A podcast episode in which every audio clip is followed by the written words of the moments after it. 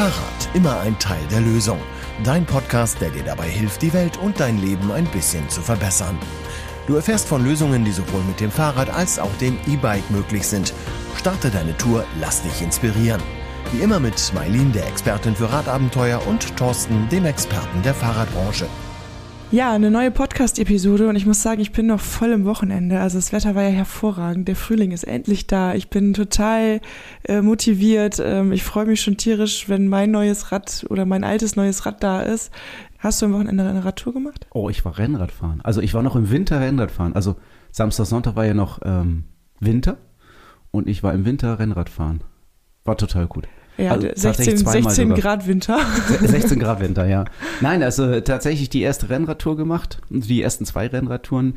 Am Samstag ähm, neun, Neueinsteiger ans Rennradfahren herangeführt mit einer kleinen Runde, ein bisschen langsamer und äh, am Sonntag musste ich dann leiden, weil Michi richtig Gas gegeben hat und der ist so fit aus dem Winter gekommen. Da musste ich äh, ganz schön schwitzen. Äh, Ich habe auch eine kleine Radtour gemacht und ich, mir ist aufgefallen, dass gerade die ganzen Radfahrer ja wie aus den Löchern geschossen kommen. Das merkt man ja auch gerade bei den Terminen bei uns im Laden. Also der Verkauf ist extrem ausgelastet und äh, die Nachfrage steigt extrem gerade. Ich habe das Gefühl, ähm, wenn ich jetzt mal so höre, die meisten Fahrräder werden gerade über Leasing verkauft, Das, oder? das fühlt sich tatsächlich so an, ja. Also es fühlt sich so an, als wenn alle Fahrräder über Leasing äh, verkauft werden. Aber in Wirklichkeit ist es natürlich überhaupt nicht so. Wir haben irgendwie 35 Prozent der Räder, die über Leasing verkauft werden. Der Rest wird ganz, also die meisten Menschen kaufen offensichtlich ganz normal Fahrräder, wie das schon immer so war. Aber Leasing ist natürlich ein super, super starkes Thema und äh, wird immer wichtiger. Also mittlerweile kriegen auch die letzten Arbeitgeber mit, was Leasing alles bewirken kann. Ich wundere mich immer nur, ähm, nach welchen Kriterien die Arbeitgeber wohl ihre Leasingfirmen auswählen. Das äh, leuchtet mir noch nicht so ganz ein. Also ich weiß, dass einige Arbeitgeber da irgendwie so einen Deckel drauf machen, was den Preis vom Fahrrad angeht. Da frage ich mich auch schon immer, ja, habt ihr eigentlich eine Vorstellung davon, was ein Fahrrad heute eigentlich kostet? Ja, vor allen Dingen das mit dem Deckel, das ist gut, dass du das mal erwähnst. Das ist immer wieder was, was wir nach ähm, verhandeln müssen mit den Arbeitgebern. Was heißt nachverhandeln? Das geht eigentlich oft gar nicht darum, dass es nachverhandelt wird, sondern das macht einfach keinen Sinn. Diese Deckel sind ja sehr unterschiedlich. Manche schicken ihre Arbeitnehmer los mit äh, maximal darf das Fahrrad 4000 Euro kosten. Das ist dann komplett Quatsch. Also gerade wenn jemand ein Auto ersetzen will durch ein Fahrrad, dann sind die Preise auch schnell mal über 4000 Euro. Und manchmal sind äh, Fahrräder, die wirklich sinnvoll sind, kosten vielleicht 4200 oder 4500 und schon könnte man es ja eigentlich nicht mehr leasen. Deswegen ist dieser Deckel total sinnlos. Dann gibt es jetzt mittlerweile ganz viel 6.000 oder 7.000 Euro Deckel. Ich kann den, äh, den Hintergrund verstehen, das ist einfach wegen der Höhe, dass man sagt, dass, äh, wir wollen jetzt einfach nicht zu weit raus. Aber auch da habe ich ähm, deutliche Kritikpunkte, weil so ein 6.000 oder 7.000 Euro Deckel ja zum Beispiel ähm, eine Arbeitnehmerin oder ein Arbeitnehmer ausschließt, der morgens seine zwei Kinder zur Kita und zur Schule bringt und danach vielleicht noch irgendwie 30 Kilometer oder 15, was weiß ich auch immer, zur Arbeit fährt und für diese Geschichte sich ein Lastenrad mit Kindersitzen und allem drum und dran, drum und dran kaufen will und dafür vielleicht ein Auto abschafft in der Familie. Ist ja eigentlich genau das, was ich als Arbeitgeber erreichen wollte oder was ich für die Gesellschaft erreichen wollte. Und so ein Fahrrad kostet halt eben mal acht oder neun oder auch 10.000 Euro, je nach Ausstattung. Und dann hätte ich genau diese Familien ausgeschlossen aus dem Leasing. Will ich ja eigentlich als Arbeitgeber auch nicht machen. nee, ich möchte ja eigentlich, dass alle meine Arbeitnehmer zufrieden und glücklich sind, ne? Genau. Jeder hat ja immer das, die Möglichkeit, das individuelle Leasing nicht abzusegnen. Also wenn irgendwie ein spinnertes Rad ist oder man meint, äh, das sollte so bei dem Arbeitgeber nicht, Arbeitnehmer nicht klappen, dann kann man das ja immer noch einzeln ablehnen. Aber grundsätzlich so eine Grenze einzuziehen und dann äh, zum Beispiel Familien zu benachteiligen, da rate ich immer von ab. Wenn wir jetzt schon bei Ratschlägen sind, hast du da auch Ratschläge für die Unternehmen, was den Leasinganbieter angeht? Ja, das ist ein bisschen schwierig, da jetzt eine, einen Ratschlag ähm, zu geben, weil da würde ich mich ja, äh, würde ich mich ja sehr auf ein Leasing-Anbieter vielleicht konzentrieren. Also machen wir mal einen kleinen Abriss. Die, äh, wer hat's erfunden? Jobrad. Also das sind die ersten, ähm, die es gegeben hat. Ähm, sehr guter Partner für den Fachhandel, Jobrad. Ähm, immer gewesen, zuverlässig, gutes Leasing, äh, guter Leasingablauf, gute Plattform. Das funktioniert ganz gut. Deswegen sind auch viele, viele große Firmen tatsächlich bei Jobrad gelandet und die äh, machen eigentlich auch einen ganz guten Job. Was ich jetzt gehört habe, ist durch die neuen Konditionen, die Jobrad den Fachhändlern aufzwingt, dass ganz viele Fachhändler, wurde mir berichtet, nicht mehr Jobrad verkaufen. Also dass, dass man als Arbeitnehmer nicht mehr über Jobrad bei vielen Händlern kaufen kann.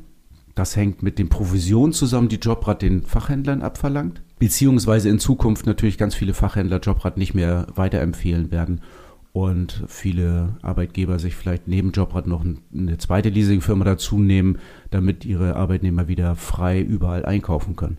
Ähm, aber ansonsten war Jobrad einfach so ähm, die Firma schlechthin. Die hatten wir ja auch schon mal im Podcast hier.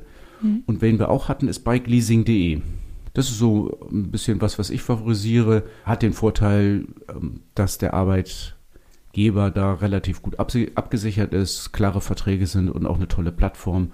Und dann gibt es ja noch ganz, ganz viele andere Bike-Leasing-Firmen, die was anbieten. Aber ich finde, ab jetzt geht es dann äh, im Komfort und in, in den Verträgen auch deutlich abwärts. Also wenn ich, wenn ich Arbeitgeber, na, ich bin ja Arbeitgeber, aber wenn ich für Arbeitgeber empfehle, dann würde ich sagen, so, guckt mal hier bikeleasing.de, Business Bike und ja, und dann würde ich schon nicht mehr so viel weiter suchen. Jetzt aus Arbeitgebersicht, warum sollte ich das denn überhaupt machen? Ich finde ja, so Leasing oder beziehungsweise das Leasing-Thema von Fahrrädern ist einfach ein modernes ähm, Mittel, um Mitarbeiterbindung zu betreiben, um Mitarbeiterzufriedenheit herzustellen. Mitarbeiter empfinden das ja als wirklich großes Geschenk, Leasing Fahrräder nutzen zu dürfen. Ist es ja auch. Also die sparen zwischen 25 und 40 Prozent zum Kaufpreis können bequemen Raten zahlen. Also das hat wirklich ganz viele Vorteile und als Arbeitgeber habe ich eine höhere äh, Mitarbeiterzufriedenheit, ich habe eine äh, niedrigere Krankheitsquote, ich habe äh, Mitarbeiter, die frischer und fitter bei der Arbeit sind, die bessere Leistung bringen. Das ist wirklich eine Win-Win-Situation für beide Seiten und von daher äh, stellt sich mir gar nicht die Frage, warum ich das mache. Ich stelle mir ja die Frage, warum das noch Unternehmen gibt, die das nicht machen. Ja. Das wäre so die Frage. Wie kann man, wie kann man es nicht anbieten? Das verstehe ich überhaupt nicht. Nee, das stimmt. Aber neben dem Thema Dienstrat gibt es ja auch noch ganz viele andere Faktoren, die für Mitarbeiterzufriedenheit sorgen können. Und wir haben ja heute wieder das Thema Fachkräfte in der Fahrradbranche oder Arbeitskräfte in der Fahrradbranche und haben mit unterschiedlichen Leuten gesprochen. Und du hast ein super spannendes Interview mit Dirk Zedler äh, geführt. Hören wir da einfach mal rein. Jo. Ja, heute bei uns im Interview Dirk Zedler. Und Dirk Zedler ist äh, Gründer und Inhaber der Zedler Group. Radsportler, Triathlet und Alltagsradfahrer. Wir werden noch ein bisschen mehr von ihm hören und erfahren, was er so alles macht. Aber Dirk, ähm, schön, dass du da bist. Herzlich willkommen bei uns im Podcast. Ja, hallo und guten Tag zusammen. Du sag mal, ähm, jetzt habe ich dich gerade schon ein bisschen anmoderiert und vorgestellt, aber was genau macht die Zedler Group? Was macht ihr? Was treibt ihr da? Ja, ich äh, beschreibe es meistens andersrum. Ich sage, wir machen alles rund ums Fahrrad, aber wir verkaufen keine Fahrräder, wir reparieren keine Fahrräder und wir stellen keine Fahrräder her. Wir sind also so ein klassischer Hidden Champion, der hinter der Fahrradindustrie und dem Fahrradhandel steht.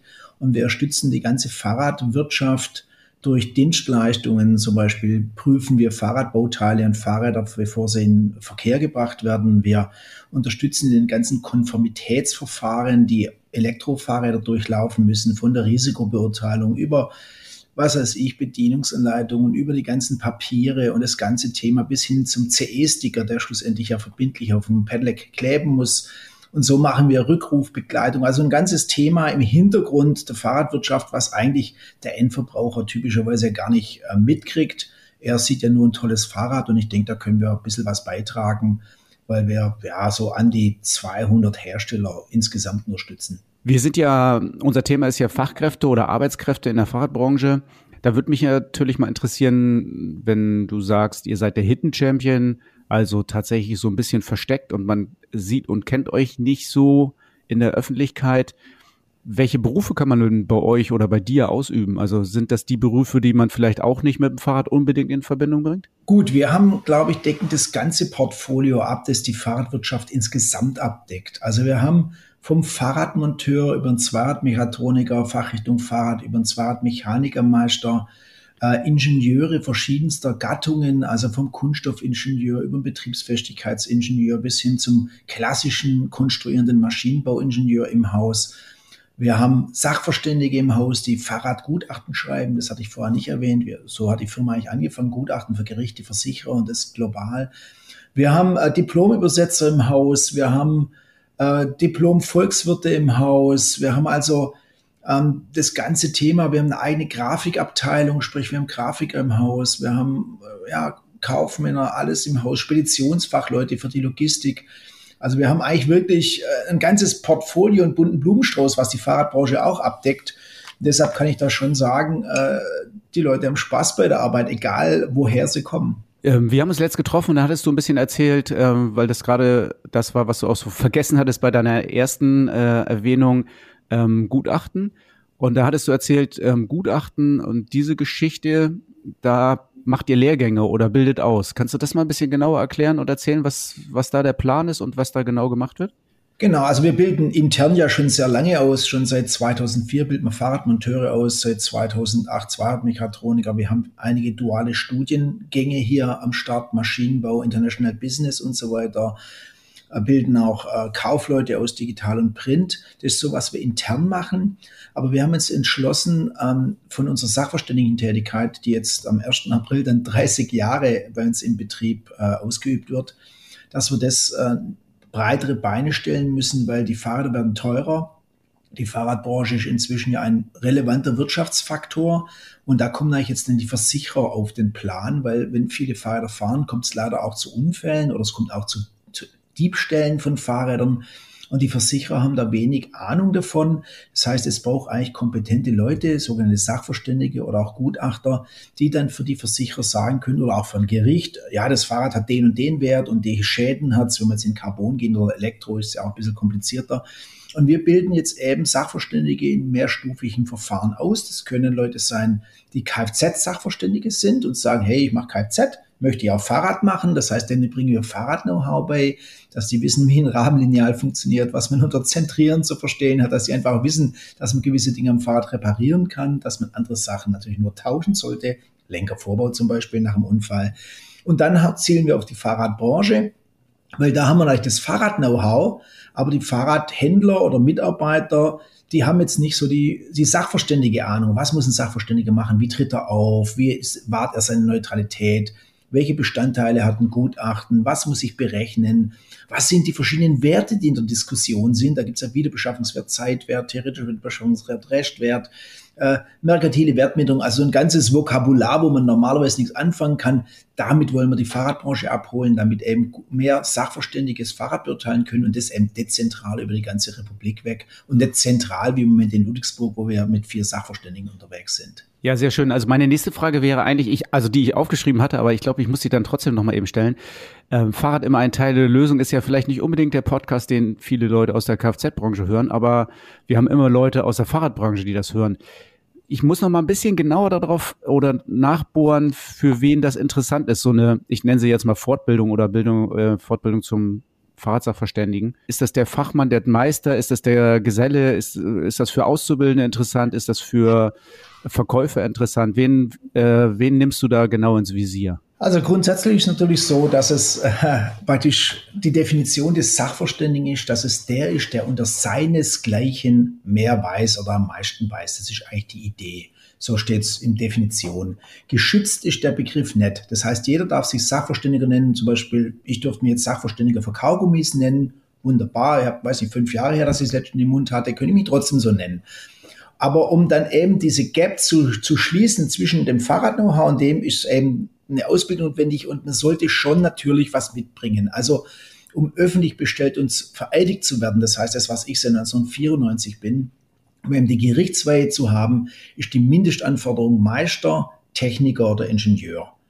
Das heißt, es macht schon Sinn, dass ein Meister, der ja per Definition schon im Handwerk die höchste Stufe quasi erklommen hat, dann diese Fortbildung aufsattelt, um eben Sachverständiger zu werden. Ich denke, von einfachen Verkaufsmitarbeitern, einfachen Mechaniker ist das einfach zu weit weg, einfach aus dem Grund, der kann kompetent und alles sein, aber die Diskussion dann eventuell mit einem Versicherer oder Rechtsanwalt, ja, was sind Sie denn von Beruf? Und da sagt er ja Fahrradmonteur oder gelernter äh, Einzelhandelsfachhändler äh, oder so irgendwas, die ist dann schwierig. Also man sollte schon auf eine gewisse Grundkompetenz aufbauen. Der Ingenieur muss ja nicht unbedingt Maschinenbau sein, der kann ja auch Elektrotechnik sein oder irgendwas. Wir haben ja im Fahrradhandel viele wache Köpfe und das ist einfach eine Zusatzausbildung zu einer hohen qualitativen Abschluss. Okay, ich glaube, ähm, das ist jetzt für unsere Hörer oder Hörerinnen genau das, was sie hören wollten. Äh, jeder weiß, wo er sich einzuordnen hat und ähm, ob das interessant wird. Ich glaube, das hilft auf jeden Fall weiter. Ich finde es ja eine super interessante Geschichte, sich weiter oder auch fortzubilden. Und du hast äh, in unserem äh, Gespräch, als wir uns getroffen haben, gesagt, ähm, es gibt auf jeden Fall einen hohen Bedarf wahrscheinlich in Zukunft. Ja gut, wir alle wissen ja, die Fahrradwirtschaft äh, war vor zehn Jahren noch beim Gesamtumsatz von zwei Milliarden, sagt man dann häufig. Die gleiche Quelle sagt jetzt sieben Milliarden ist der Fahrradumsatz pro Jahr im Handel. Äh, gesetzt die Zahlen stimmen, sie kommen mal zumindest aus der gleichen Quelle, dann hoffen wir mal, dass sie irgendwie miteinander in Einklang sind. Heißt es, bei sieben Milliarden wird die Versicherungswirtschaft schon wach. Das heißt, die, die Durchschnittspreis der Fahrräder ist ja auch deutlich höher.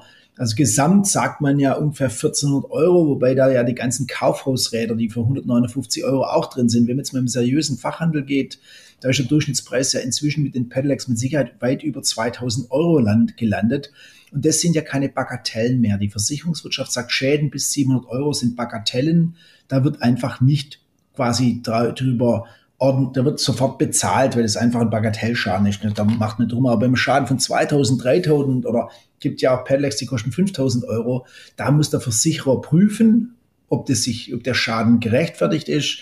Und dazu brauchst du einfach neutrale Fachleute. Und wir haben Stand jetzt, ich glaube, in Deutschland zwölf öffentlich bestellte und verrichtete Fahrradsachverständige. Beim Pedelec-Bestand von wahrscheinlich acht bis zehn Millionen, je nachdem, wenn man glauben mag. Und die Unfallzahl habe ich jetzt nicht parat, aber dann sieht man ja, wie viel Bedarf da ist. Also wir sollten wirklich in jeder größeren Stadt mindestens einen Kompetenzmann haben, sonst kommen eben Leute rein, die das irgendwie machen, die keine Ahnung haben. Das ist ja einfach das Thema, wenn jemand keine Ahnung hat, deshalb habe ich die Kfzler vorher erwähnt, wenn so ein Kfz-Sachverständiger und keine Ahnung hat, dann richtet er mitunter mehr Schaden an. Und dann kommt nämlich der Zweiradhandel ins Spiel. Ihr habt Kunden, äh, wir wollen, dass die Kunden mobil sind, dass sie Fahrradfahren Teil der Lösung sind, dass sie wirklich eine hohe Verfügbarkeit haben. Und wenn da am Anfang ein Fahrradunfall passiert ist und dann kommt irgendein Gutachter, der einen Mist baut, dann geht es, geht das ganze Ablauf vielleicht ein halbes Jahr, ein Jahr, bis der Mensch sein Geld wieder hat, um ein neues Fahrrad zu kaufen oder einen Ersatz zu beschaffen. Und deshalb, je früher kompetentes Personal ein Gutachten auf hohem Niveau eben erschafft, umso schneller hat schlussendlich der Kunde wieder seine Mobilität zurück. Und das ist eben unser Ansporn, dass wir eben jetzt in die Breite gehen und immer sagen, wir können es, wir, wir wollen es einfach teilen, das ganze Wissen. Dirk, danach kann ja eigentlich nichts mehr kommen. Das Wissen teilen, das bringt uns alle vorwärts. Ich glaube, Menschen, die jetzt zuhören, wenn du jetzt zuhörst und bist aus der Kfz-Branche, kannst du sagen, okay, das wäre ein Job für mich äh, als Sachverständiger. Wenn du in der Fahrradbranche schon arbeitest, dann hast du hier ein super Fortbildungsangebot und ich glaube, das war ein schöner Abschlusssatz. Vielen Dank für das Interview, Dirk.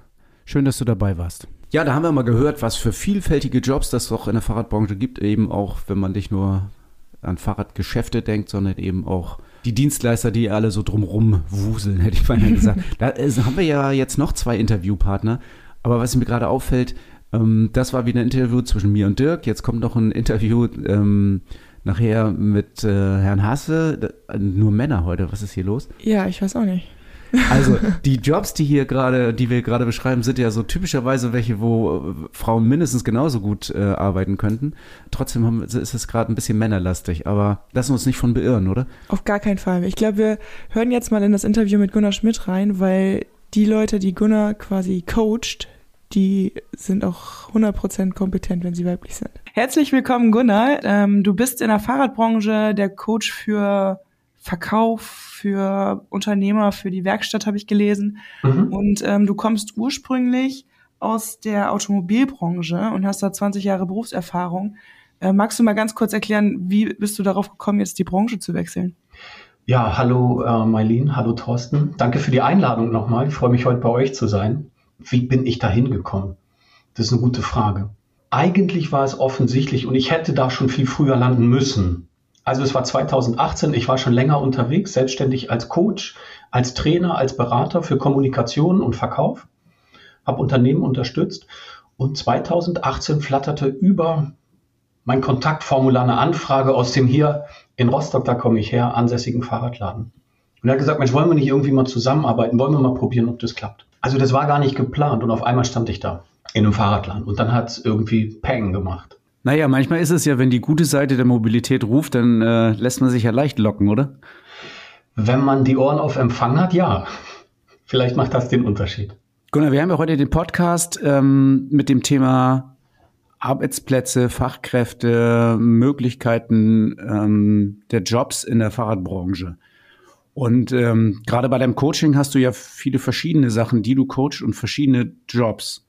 Mhm. Kannst du mal sagen, welche Fachkräfte oder welche Menschen du ähm, genau coachst? Ich habe mich festgelegt. Also 2018, dann ging es ganz schnell, habe ich 2019 habe ich gesagt, nur noch Fahrradhandel und nichts anderes. Das heißt 100 Prozent Fahrradhandel. Und da kümmere ich mich konkret um die lokalen Bike Shops, die LBS, falls mir das heute noch rausrutscht. Um die geht's. Und da gibt's Inhaber, die, glaube ich, gerade ganz gut Windschatten gebrauchen können. Denn das Geschäft entwickelt sich ja enorm. Da ist ein Tempo drin. Das bringt den einen oder anderen schon mal eine neue Herausforderung. Dann haben wir die Kollegen im Werkstattbereich, die Fahrräder annehmen, also in Kommunikation mit dem Kunden auch stehen, wo es um mehr geht, als nur Räder wieder in Ordnung zu bringen. Und dann ganz klassisch, ihr werdet schon vermuten, geht es um den Verkauf. Also wie kann eine gute Beratung aussehen, so dass beide sich wohlfühlen. Also das sind die drei Ebenen, auf denen ich in den Bikeshops arbeite. Jetzt haben wir ja auch Hörerinnen und Hörer, die vielleicht noch nicht in der Fahrradbranche arbeiten und da vielleicht aber gerne mal reinschnuppern möchten, beziehungsweise ähm, sich vorstellen könnten, auf der guten Seite der Mobilitätswende äh, äh, mitzuwirken. Und ähm, ich weiß, dass ganz viele Bewerberinnen und Bewerber so eine Hemmschwelle haben, dass sie sich vorstellen und sagen, ja, ich bin mir gar nicht genau sicher, ob ich überhaupt so was Komplexes wie ein Fahrrad verkaufen kann. Und ich habe in deinem ähm, in deiner Präsentation gesehen, dass du auch ein ähm, Coaching anbietest. Das nennt sich vom Talent zum Verkaufsprofi in 100 Tagen. Und ähm, magst du vielleicht mal kurz erzählen, also diese Hemmschwelle, die viele Leute im Kopf haben, dass man ein Fahrrad vielleicht nicht von heute auf morgen verkaufen kann, weil es vielleicht zu komplex ist, ist die berechtigt? Ich erinnere mich da an mich selbst, wenn ich im Fahrradladen war. Ne? Das ist ja das Kuriose. Also bevor meinem beruflichen Kontakt stand ich ja selbst regelmäßig im Fahrradladen. Und da bin ich ihnen begegnet, diesen Helden, ne, die auf zwei Rädern da morgens angeschossen kommen. Vielleicht noch mit, mit ähm, Fahrradkurier-Erfahrung. Also wirkliche Vollprofis, die alles kennen. Und das hat mir manchmal ein bisschen mehr als Respekt abgefordert. Und ich glaube, äh, Marlene, genau das ist der Punkt, von dem du vielleicht gerade sprichst, wo wir sagen, Mensch, kann ich das? Traue ich mir das überhaupt zu? Und was ich in meinen Coachings erlebe, ist, dass Neueinsteiger, Quereinsteiger dastehen und auch vor diesem Berg an Wissen um das Fahrrad stehen und davor manchmal zittern. Also die gute Nachricht zuerst, du musst nicht Fahrradkurier gewesen sein und du musst nicht jede Schraube kennen und du musst jetzt auch nicht in der Diskussion standhalten, wenn es darum geht, ob Shimano oder SRAM nun die bessere Wahl ist. Ich glaube, um gut und fair Fahrräder zu verkaufen, wäre es ganz gut, wenn du Menschen magst und eine gute Idee vom Fahrrad hast. So, und weil diese Grenzen manchmal so schwimmend sind, habe ich daraus eine Ausbildung gemacht. Ich habe gesagt, auf der einen Seite helfe ich dir, wie du gut durch dein Verkaufsgespräch gehen kannst, wie du gut vorbereitet sein kannst, wie du jemanden zu seinem neuen Rad bringen kannst und dabei fair und ehrlich bleibst. Das ist mir wichtig. Und auf der anderen Seite möchte ich dir helfen, dass diese Komplexität immer ein bisschen runtergebrochen wird. Denn was an technischem Fahrradwissen brauche ich wirklich fürs Verkaufen? Und das ist, wir sind ja unter uns, manchmal ein bisschen weniger, als wir glauben. Danach, im Anschluss, wirst du deine eigenen Erfahrungen machen, wirst deinen Kollegen zuhören und dann nimmst du natürlich voll Fahrt auf. Aber ich gehe das Versprechen ein oder die Wette und sage, in 100 Tagen mache ich aus jemandem, der Bock auf Mobilität auf zwei Rädern hat, der Lust hat, mit Menschen ins Gespräch zu kommen, den mache ich zu einem Verkaufsprofi.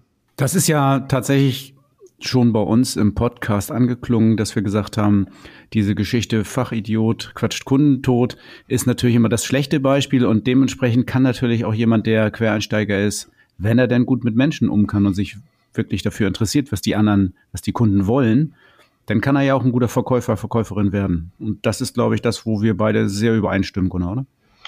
Ja, wir beide hatten ja schon das ein oder andere Gespräch zu dem Thema. Also die Leidenschaft fürs Rad, das ist das eine. Das Interesse, die Neugier an Menschen ist das andere. Wenn du dich dann entschließt, offen und neugierig zu sein, einen Plan, eine erprobte Methode anzunehmen und auszuprobieren, dann kannst du richtig, richtig gut werden. Wenn du jetzt mal dich persönlich nimmst, was ähm, begeistert dich so an der Fahrradbranche? Was ist eine Eigenschaft der Fahrradbranche, wo du sagst, das ist ähm, das der absolute USP, warum man da arbeiten sollte? Danke, dass du fragst, ne? denn ich habe ja selbst so meine Geschichte. Ich bin ja nicht in einem Fahrradladen geboren oder nach der Schule, nach meinem abgebrochenen Abitur da gelandet. Also meine eigene Geschichte 2018, das heißt, ich kann heute auch auf fünf Jahre zurückgucken, was hat mich dann so fasziniert. Und ich sage euch, was ich erlebt habe ich habe einfach ehrliche Jungs und Mädels da gesehen, die auch selbst im Verkauf bereit sind, mal Nein zu sagen. Ja, die dir einfach nicht jedes Ding aufschwatzen, die eine eigene Meinung haben und dich wirklich fair und ehrlich beraten. Ich habe Unternehmer getroffen, die auf der einen Seite bodenständig sind und auf der anderen Seite neugierig sind und nach vorne wollen, die ja auch dazu beigetragen haben, dass wir heute so über das Fahrrad reden. Das habe ich gesehen. Und was es so sympathisch macht, irgendwie hat so jeder Fahrradladen einen Typen, der auch im November noch mit kurzen Hosen kommt. Also was ich erlebt, ist eine hohe Toleranz einfach. Da sind, wenn du gepierst bist, einen langen Bart hast, ähm, tätowiert oder vielleicht auch gern deinen Hund mit zur Arbeit bringst, dann kannst du über sowas in einem Fahrradladen sprechen. Also da ist immer Platz auch für den, für den individuellen Part einfach, für dich als Charakter. Ich finde, wenn du jetzt das, äh, wenn du den Platz ansprichst, also klar ist Platz deswegen, weil die Fahrradbranche tolerant ist, wie du gesagt hast, das empfinde ich genauso. Und im Augenblick haben wir ja auch Platz, weil wir einfach viel freie Plätze haben. Also es passt ja, es passt ja dann vielleicht ganz gut zusammen. Ähm, was kannst du dir vorstellen, aus welchen Branchen kann man sehr, sehr gut in äh, den Bereich Fahrrad wechseln? Egal jetzt, ob als äh, Werkstattmensch oder als Verkäufer oder Verkäuferin oder, oder vielleicht sich sogar selbstständig machen als Unternehmer. Was glaubst du, von wo kann man kommen? Ich glaube, gute Typen gibt es in jeder Branche. Ich glaube, es geht um Typen, es geht um eine, um eine Sicht der Dinge. Wie guckst du da drauf? Jetzt gibt es so einen Reflex, den ich in der Branche beobachte. Wir können doch mal beim Kfz gucken. Das hat bei mir vielleicht ganz gut geklappt, aber ich bin ja auch selbst losgelaufen, habe mich selbst auf den Weg gemacht. Ich wäre ein bisschen vorsichtig, wenn wir so Branchen ins Visier nehmen. Was ich mir gut vorstellen kann, wenn wir den Menschen mal in den Vordergrund stellen. Und es gibt Branchen, die sind einfach professionell im Gastgeben. Und ich kann mir vorstellen, dass das eine gute Basis ist. Also mal ein Blick in die Gastronomie vielleicht, in, ins Hotelwesen. Da steht der Kunde, der Gast, der Besucher im Vordergrund. Ich glaube, das ist eine gute Basis. Beim Fahrrad selbst, da solltest du schon einen Zugang haben. Also es wäre schon ganz gut, wenn du ein Fahrradfahrer bist. Da bin ich mir sicher. Also Zusammenfassung. Gastronomie finde ich gut. Aus dem Autohaus kann grundsätzlich nicht schaden. Also ich selbst könnte und möchte nicht wieder zurück ins Autohaus. Die Zeit liegt irgendwie hinter mir und ich kann mir vorstellen, dass der eine oder andere nicht nur über grüne und nachhaltige Mobilität spricht, sondern selbst seinen Beitrag leisten möchte und sagt, ich mache das nicht mehr mit, hier Leuten alle drei Jahre ein neues Auto zu verpassen. Ja, das ist nicht mehr meine Welt. Da wäre ganz gut, wäre es, glaube ich, ganz gut, wenn wir denen ein Angebot machen können, wir als Branche. Und ansonsten darf auch jeder, der sein Studium abgebrochen hat, na mindestens doch einmal prüfen, ob das nicht gut passen könnte. Vielleicht ist das mit dem Kfz einfach so, äh, weil wir in der Branche schon so viele sind aus dem Kfz-Bereich. Ich bin Kfz-Meister, du bist äh, in der Autobranche unterwegs gewesen. Ähm, wir, haben uns einfach alle auf die, auf die gute Seite geschlagen. Vielleicht liegt das deswegen so ein bisschen auf der Hand. Dabei, ich bin da auch wieder bei dir ähm, ich über, also ich überlege immer, Frauen wären noch, ein paar mehr Frauen wären eigentlich ganz schön in der Fahrradbranche. Das ist in den letzten Jahren schon viel, viel besser geworden, finde ich. Also es sind viel, viel mehr Frauen geworden. Aber ich erlebe in der Damenoberbekleidung zum Beispiel oft Frauen, die super Verkäuferinnen sind. Und ähm, was hältst du davon, wenn, wenn man solche Leute ermutigt? Also wenn die wenigstens auch schon Radfahrende sind, wie du schon gesagt hast, mhm. dann sind das doch auch ähm, Leute, die mit Kunden und Menschen gut umgehen können, oder? Ja, und da habe ich so zwei Seiten im Blick. Also zum einen habe ich die Fahrradhändler, die Unternehmer im Blick, die vielleicht, wir sind ja unter uns, ihren Reflex, dann kannst du Kinderräder machen und Bekleidung.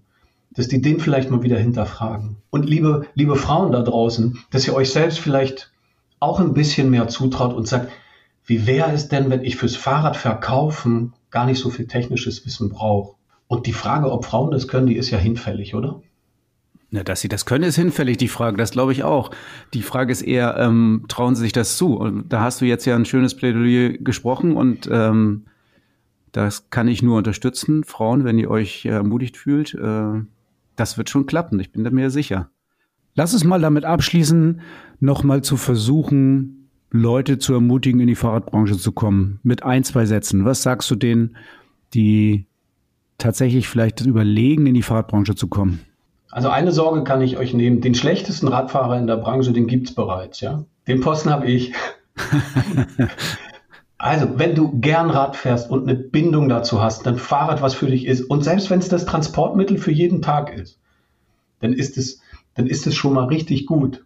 Wenn du Menschen magst, passt du da gut hin. Du wirst auf, auf einem wundervollen Querschnitt in den Werkstätten, in den, in den Pausenräumen treffen. Da sind tolle Typen unterwegs. Da sind Typen unterwegs. Das würde ich, da würde ich gerne noch mal ein Ausrufezeichen setzen. Ich erlebe Chefs, die offen sind, die ausprobieren und die immer das Gespräch mit dir suchen. Klar, der eine oder andere macht es ein bisschen anders. Ich sehe ein echtes, ein echtes Bemühen, ich sehe wirkliche Leidenschaft und da haben einige was vor. Und wenn du da mitmachen willst, was riskierst du dann? Das Schlimmste, was passiert, du findest den Job deines Lebens. Du hast Jungs, mit denen du auch nach Feierabend und Mädels, mit denen du auch nach Feierabend gerne noch sitzt und am Donnerstag vielleicht noch eine Abendrunde auf dem Rad drehst. Also, ich kann die Branche nur empfehlen. Ich habe mich binnen zwölf Monaten entschieden, nichts anderes mehr zu machen und das wird auch ganz genauso bleiben. Ja, das war jetzt mal wieder klassisch Verkaufen, Fahrradgeschäft, aber jetzt kommen wir nochmal zu den Jobs, die überhaupt nichts mit dem Fahrradgeschäft äh, oder mit dem Fahrradhandel zu tun, sondern tatsächlich Infrastruktur, Planung, Stadtverwaltung, Planungsbüros. Das ist ja eigentlich auch super interessant. Ich finde es gerade auch interessant aus Sicht von den Radfahrenden, weil ganz häufig fährt man ja und fragt sich eigentlich, oh, wann passiert hier eigentlich mal was und wer ist eigentlich dafür verantwortlich? Und da hören wir doch mal rein, wer dafür genau. verantwortlich ist. Ja, heute bei uns im Podcaststudio und tatsächlich live äh, sitzt hier vor uns äh, Herr Hasse von der Stadt Cuxhaven. Und äh, wir haben ja öfter schon mal zu tun gehabt äh, miteinander, wenn es um Projekte Fahrrad geht wenn wir jetzt mal eine Beschreibung haben wollen für unsere Hörer und Hörerinnen, eine Beschreibung, was der Job genau ist, den Sie hier bei der Stadt in Cuxhaven machen, können Sie den beschreiben? Bin für die Mobilitätsplanung ja zuständig. Ähm, wir haben das ja so ein bisschen, oder wir denken es gerade neu, nachdem wir auch ein Mobilitätskonzept ja bekommen haben. Äh, und geht eben darum, alle Mobilitätsarten zu betrachten. Schwerpunkt soll ja sein, Mobilität verbessern und Verkehr, Kfz-Verkehr reduzieren. Ja, das ist natürlich genau auch eins unserer Themen hier im Podcast. Fahrrad immer ein Teil der Lösung. Ähm, jetzt machen wir gerade so einen Podcast, der ja zum Schwerpunkt hat quasi die Berufe und den Job. Wie sind Sie da hingekommen? Was ist die Ausbildung? Was haben Sie gelernt? Also welche Ausbildung ist man, muss man durchlaufen, bis man da ist, wo Sie sind? Ja, also kann man äh, so gar nicht ganz klar beantworten. Es gibt viele Wege dahin zu kommen. Bei mir persönlich ist es so, ich habe mal vor langen, langen Jahren Raumplanung äh, in Dortmund studiert, äh, Stadtlandesregionalplanung, habe mich aber schon immer für Verkehrsthemen, Verkehrsplanung, wie man damals noch gesagt hat, äh, interessiert. Habe äh, auch als Verkehrsplaner für die Stadt Cuxhaven vor gut 30 Jahren hier mal angefangen. Und äh, das Aufgabengebiet hat sich einfach im Laufe der Zeit etwas ähm, verändert. Wie gesagt, dass wir heute über Mobilitätsplanung sprechen, also im Grunde genommen alle Verkehrsarten betrachtet werden sollen. Da kann man über verschiedenste Berufszweige hinkommen heutzutage. Ähm, das können Geografen sein, das können Raumplaner sein, das können aber auch genauso gut Tiefbauingenieure sein, die sich dann in der Richtung spezialisiert haben. Äh, also das ist vielfältig heutzutage. Wir haben ja in der Fahrradbranche planen wir oder denken wir mit genau die, die Planer von Fahrradinfrastruktur weil das für uns einfach auch mit in diese Radbranche reingehört. Ähm, fühlen Sie sich als Teil der Fahrradbranche dann auch oder sehen Sie sich als äh, Mobilitätsplaner äh, einfach allen verpflichtet? Nein, grundsätzlich sehe ich mich allen verpflichtet. Ähm, persönlich bin ich aber auch ein großer Fahrradfan und äh, auch viel mit dem Fahrrad unterwegs. Von daher ist das auch so ein bisschen meine Leidenschaft, wenn ich mal so sagen darf. Und ähm, habe da sicherlich auch ein bisschen den Schwerpunkt. Okay, das sind ja schon eine ganze Menge Berufe, die wir da gehört haben, ähm, die Möglichkeiten bieten, Verkehrsplanung, äh, Stadtplanung dann zu betreiben. Wenn jetzt wir ganz junge Zuhörerinnen und Zuhörer haben, was ist dann die Voraussetzung an Schulbildung oder gibt es da ein Studium zu oder wie, wie geht's, äh, wo fängt man an?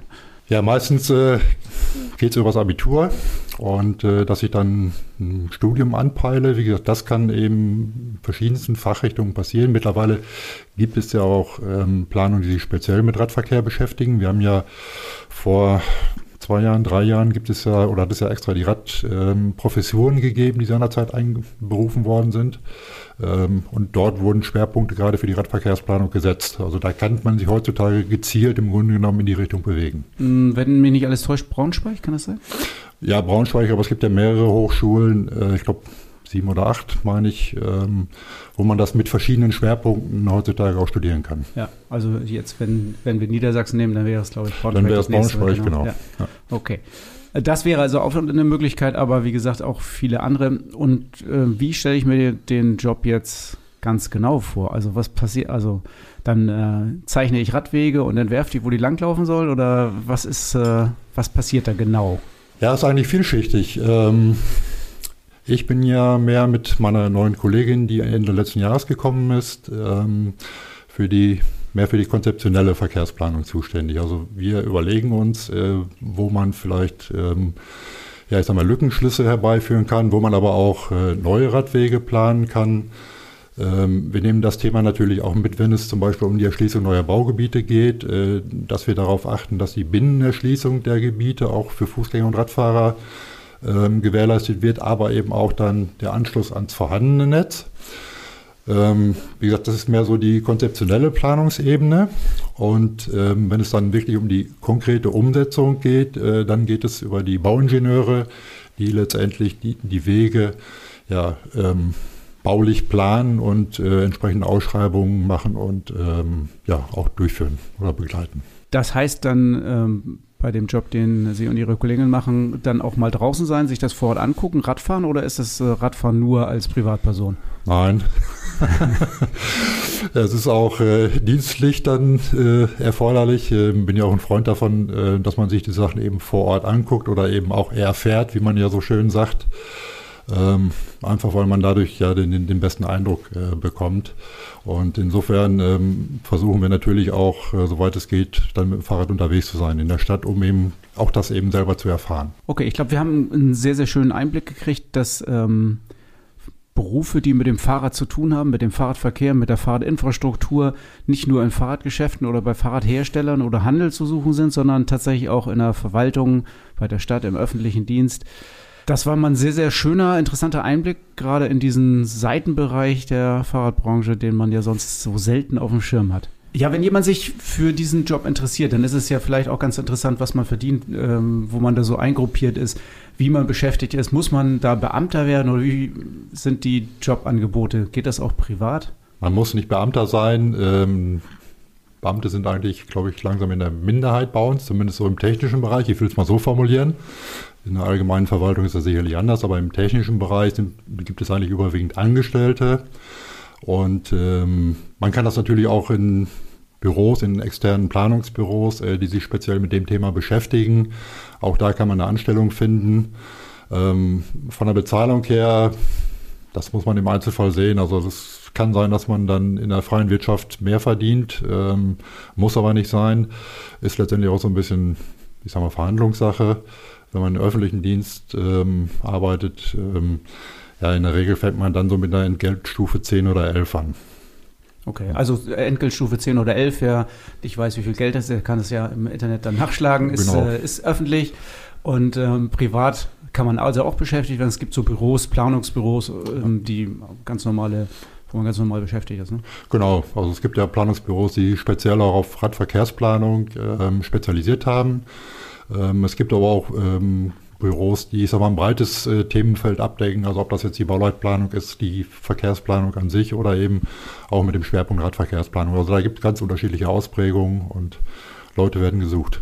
Leute werden dringend gesucht, glaube ich. Also auf jeden Fall, äh, wie alles in der Fahrradbranche, ähm, hier gibt es Jobs, die kann man kriegen, muss man sich nur mal drum bewerben.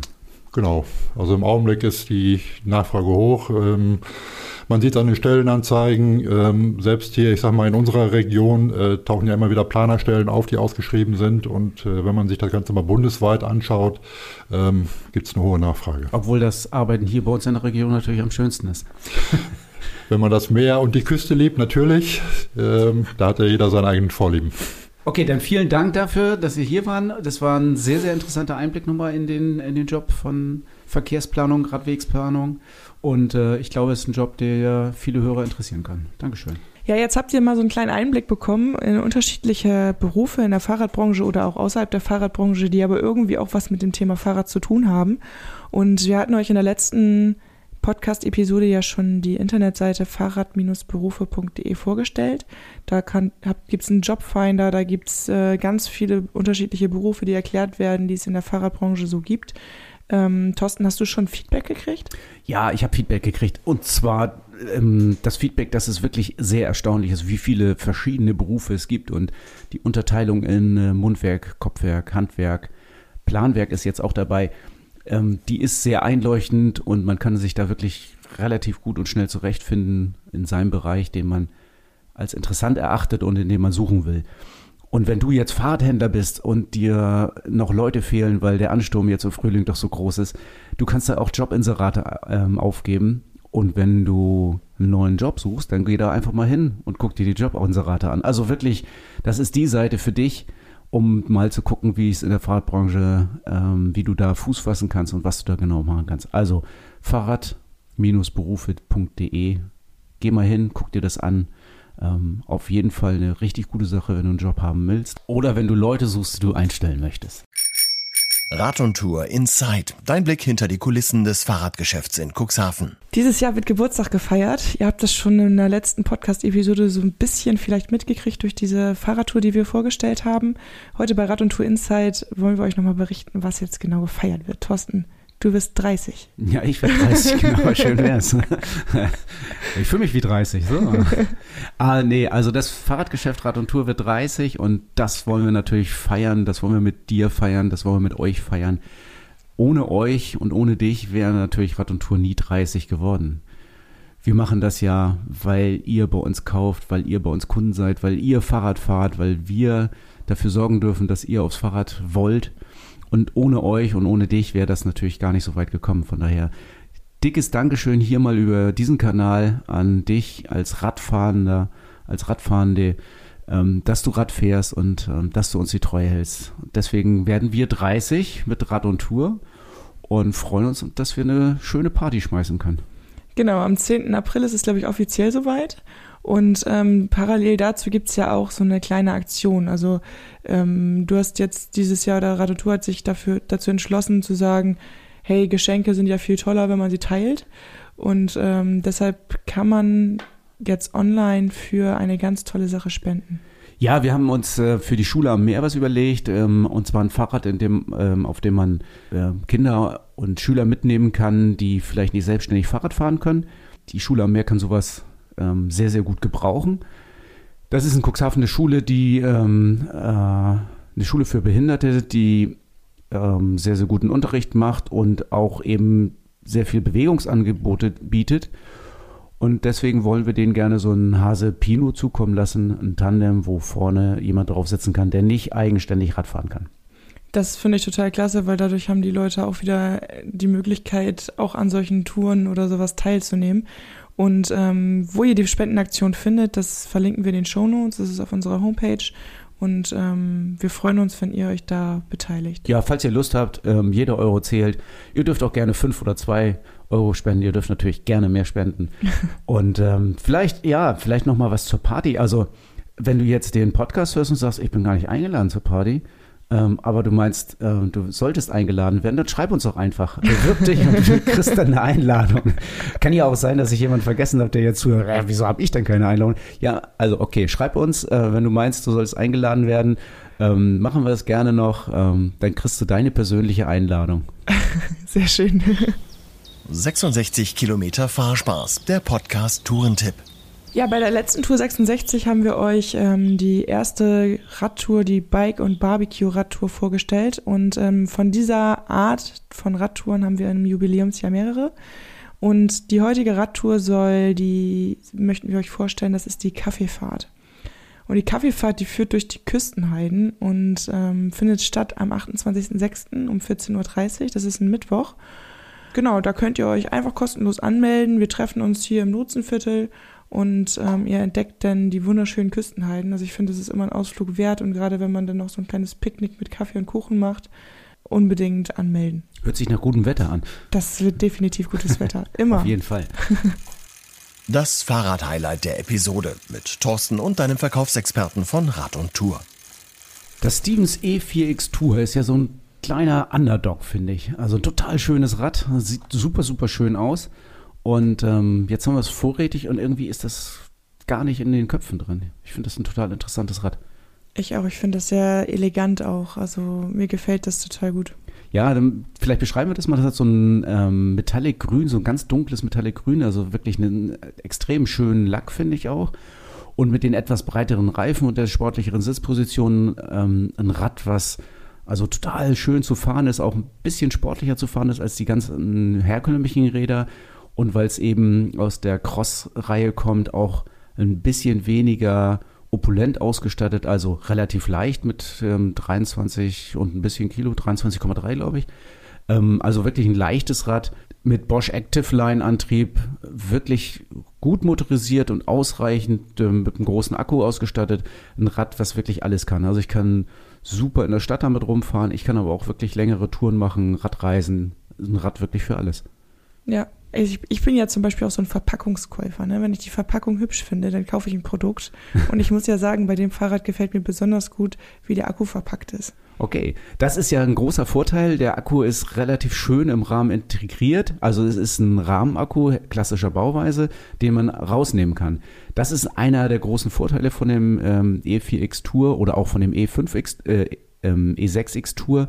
Ähm, das sind beides Räder, wo man die Akkus relativ einfach abnehmen kann. Und das ist ein Vorteil, wenn man zum Beispiel auf Radreisen ist, dass man ähm, den Akku mal irgendwo anders laden muss, als da, wo das Fahrrad abgestellt wird. Oder auch wenn ihr in der Großstadt oder in der Stadt oder in der Wohnung wohnt und vielleicht den Akku immer der, bei euch in der Wohnung laden wollt oder müsst, dann hat dieses Rad den Vorteil, dass es eben keinen komplett integrierten Akku hat, sondern eben den normalen Rahmenakku. Aber wie du schon sagst, relativ schön verpackt mit so einem Deckel. Sieht eigentlich ganz geschmeidig aus. Auf jeden Fall. ja, also das ist mal unser Rad. Vorrätig in vielen Größen. Ähm, 6X Tour, 4X Tour. Die sind ja sehr ähnlich. Ähm, das 4X Tour ist jetzt hier das Bike der Episode, weil es eben diese schöne Farbe hat. Ähm, wir haben es vorrätig in vielen Größen und Formen wenn du es Probe fahren möchtest, komm vorbei, mach einen Termin, melde dich an für eine Beratung und fahr das mal Probe. Tolles Rad. Und das erwartet dich beim nächsten Mal bei Fahrrad immer ein Teil der Lösung. Ja, jetzt war es die erste Rennradtour ähm, im Winter und jetzt frühlingshafte Temperaturen. Lass uns doch das nächste Mal ein bisschen über Rennrad reden. Da habe ich Bock drauf. Ja, ich bin äh, gespannt, was du da so im Petto hast.